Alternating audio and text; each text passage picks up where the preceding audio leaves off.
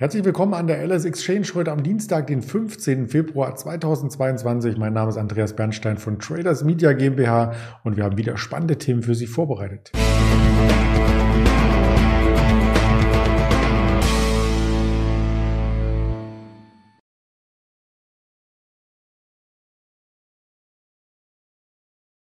Zunächst blicken wir auf den DAX. Der hatte ja ordentlich Volatilität gestern gezeigt, also auch auf den VDAX schauen wir gleich.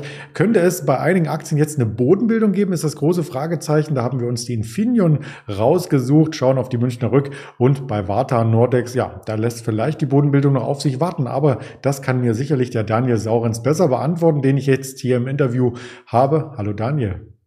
Schönen guten Morgen. Ja, der DAX hat ja gestern ordentlich Kapriolen vollzogen, 300 Punkte Gap erst einmal, dann ging es noch tiefer. Er hat sich ein bisschen erholt, aber insgesamt ist die Lage mehr als wackelig, oder? Ganz genau. Und wir haben jetzt 10 Uhr, äh, 9.17 Uhr und äh, ich habe gerade gespickt äh, 15.200, deswegen ging mein Ui. Blick nochmal nach unten. Also äh, wir, wir, zeichnen quasi auf und innerhalb von zwei Minuten äh, gibt es dann auch mal einen 50-Punkte-Sprung. Also das illustriert schon die Nervosität im Markt. Äh, es ist natürlich heute Morgen dann eine positive Nervosität, denn äh, in den vorbörslichen Notierungen waren wir ja eher bei 15.000 und dann schon wieder 200 Punkte hoch. Äh, sieht zumindest mal wie ein Turnaround Tuesday Morning aus, äh, sozusagen. Und gestern, ja, wenn man von der normalen Lesart gucken würde, muss man ja sagen, VEX, also die Volatilität in den USA, war bei 32. Auch der VDAX New war bei 30. Und dann guckt man auf das DAX-Bild und sagt gestern, Mensch, hervorragend, äh, wir haben 14.844 was, glaube ich, äh, angelaufen. Also es haben vier Punkte gefehlt, zumindest das, was wir rausgeschickt hatten, an Idee, wo der Markt drehen könnte. Das hat er dann auch getan. Also das war ein sehr, sehr spannender und konstruktiver Handelstag gestern. Ähm, aber es liegt natürlich die, diese große Ukraine-Diskussion weiterhin äh, über dem Markt. Und deswegen äh, sind die sogenannten Abholer-Trades, die ich immer sehr äh, spannend finde, im momentanen Umfeld wirklich spannend. Das heißt, wenn der Markt quasi wieder Erleichterung spielt, also Richtung 15.300 läuft, dann kannst du dir mal eine kurze Short-Position reinstellen, die vielleicht ihr Gewinnmitnahmelimit 100 Punkte drunter hat. Oder auf der 14.9 sagst du, ich nehme mal ein Gewinnmitnahmelimit auf der 15. Für aktive Anleger ist das wunderbares Umfeld. Das ist die Volatilität, die gesucht ist. Und ähm, ja, das spielt der Markt. Und ich glaube, solange äh, diese ja, la politische Lage virulent bleibt, so möchte ich mal sagen, wird sich auch an dieser Spanne 14,8 bis max 15,4 nicht viel äh, ändern, denn du brauchst ja im Grunde einen Befreiungsschlag nach oben.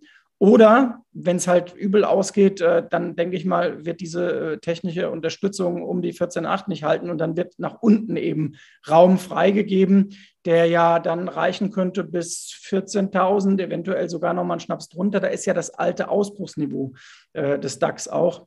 Und äh, da bin ich mal gespannt, wie das in den nächsten Wochen sein wird. Aber nach der reinen Lesart, wie gesagt, äh, Volatilität und Sentimentindikatoren sind wir eher überverkauft, natürlich als überkauft. Mhm. Ja, und einige technische Gegenbewegungen gab es auch bei Einzelaktien, wenn zum Beispiel gestern die Delivery Hero nicht gewesen wäre, die ab dem Tagestief zehn Prozent wieder äh, zulegte, dann wäre alles rot äh, geworden. Ich habe mich richtig erschrocken, als ich diese Heatmap gesehen habe. Ja, die Heatmap sah äh, katastrophal aus und das sieht man auch in den USA bei den großen Indizes. Also der S&P 500 hat sich von seinem 125-Tage-Durchschnitt in den negativen Bereich erneut und zwar deutlich äh, verabschiedet. Also das ist spannend und äh, wenn die Heatmaps so dunkelrot sind, ist das für den Antizykliker ja eigentlich sowas, um sich die Hände zu reiben, zu sagen, Mensch, jetzt kriege ich äh, wirklich gute Ware zum günstigen äh, Preis. Aber nochmal, äh, ob das noch günstiger wird, das wird äh, mit der politischen Börse entschieden, äh, so kurz die Beine dann noch sein mögen. Aber das ist dann nochmal für einen Dip nach unten gut. Gucken wir, was da rauskommt.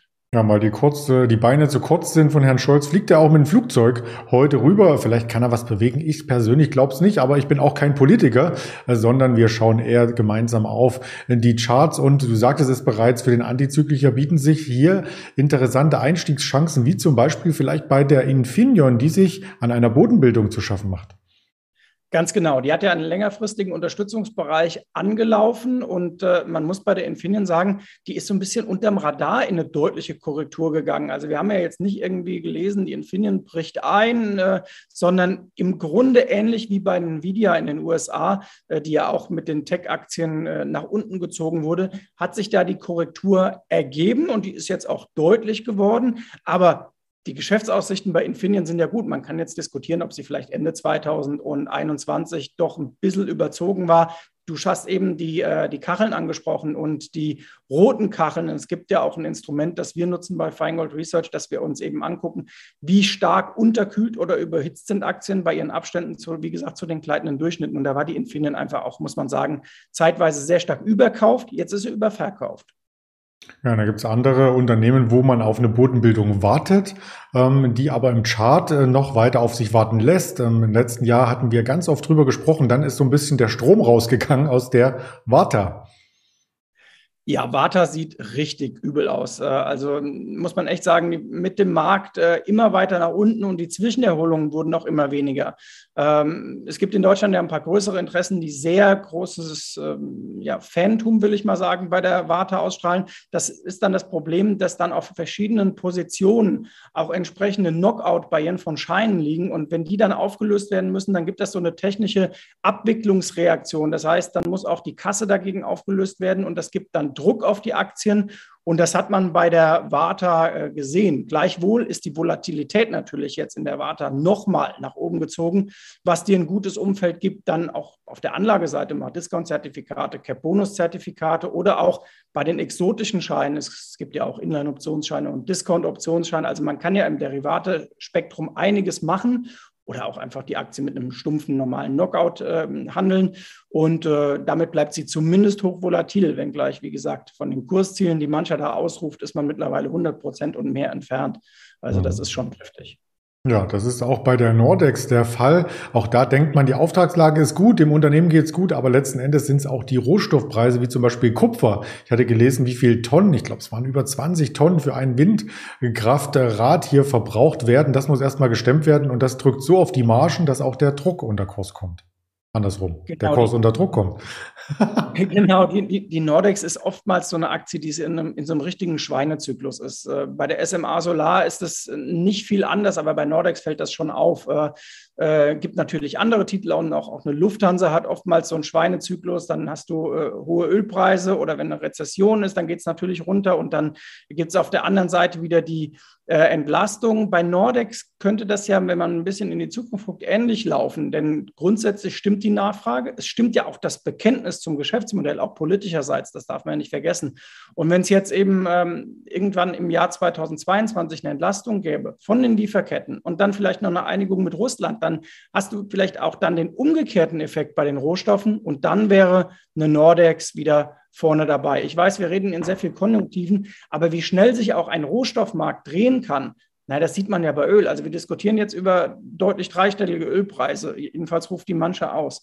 Es ist keine zwei Jahre her. Äh, da gab es die entsprechenden Schlagzeilen in den großen Medien. Ölpreis negativ, ähm, kriegt man den Sprit quasi geschenkt. Also man muss da auch mal die sprichwörtliche Kirche im Dorf lassen und immer sagen, was ist denn da jetzt an äh, Euphorie eingepreist oder an Zusatzangst?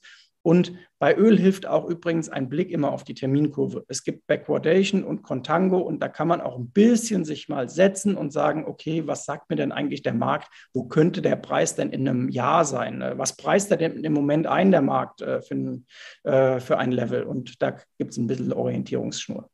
Ja, Orientierung sucht auch die Münchner Rück und hat wahrscheinlich, wenn die Zinsen steigen, dann auch ein leichteres äh, Spiel bei ihren Kalkulationen der Produkte. Denn wenn die Zinsen wieder vorhanden sind, dann kann man auch Garantieprodukte unters Volk bringen, möchte ich meinen. Das hilft der Aktie, oder?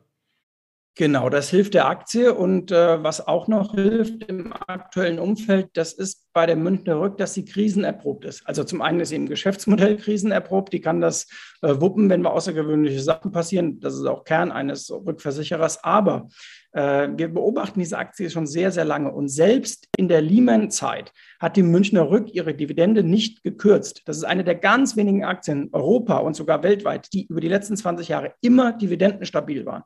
Und das gibt dir natürlich als, äh, als Aktionär und als Anteilseigner das Gefühl, okay, wenn es da draußen richtig rappelt. Also das ist so ein Fels in der Brandung. Äh, da weiß ich, wenn ich 10.000 Euro in der Aktie habe, da kriege ich meine 500 Euro Dividende plus minus. Äh, ich habe es jetzt mal wirklich über den groben Daumen gerechnet.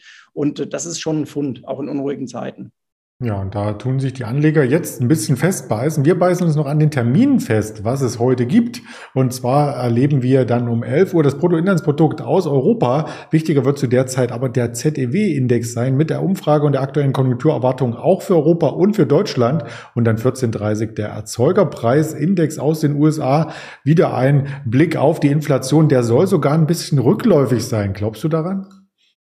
Schön wäre es, war sozusagen. Ja, das wäre mal was. Also gestern hat ja auch die FED außerordentlich nochmal getagt, aber ich habe zumindest nichts gelesen, dass da was äh, passiert vor der nächsten Anhebungssitzung. Die soll wohl im März sein oder soll die erste Anhebungssitzung zur Zinswende dann sein am 16. März. Bis dahin gibt es noch viele Quartalszahlen heute vorbörslich. Auch das möchte ich hier noch mit reinbringen. Eine Palatin haben wir heute, also nicht zu verwechseln mit Palantir. Und die Marriott Hotelkette ist hier auf jeden Fall mit am Start. Das Ganze gibt's als Information Informationen über die Twitter-Kanäle, Instagram, Facebook, YouTube und als Hörvariante dieses spannende Interview bei dieser Apple Podcast, Spotify und Amazon Music noch einmal auf die Ohren. Ganz lieben Dank, Daniel, und dann wünsche ich dir eine erfolgreiche und volatile Handelswoche.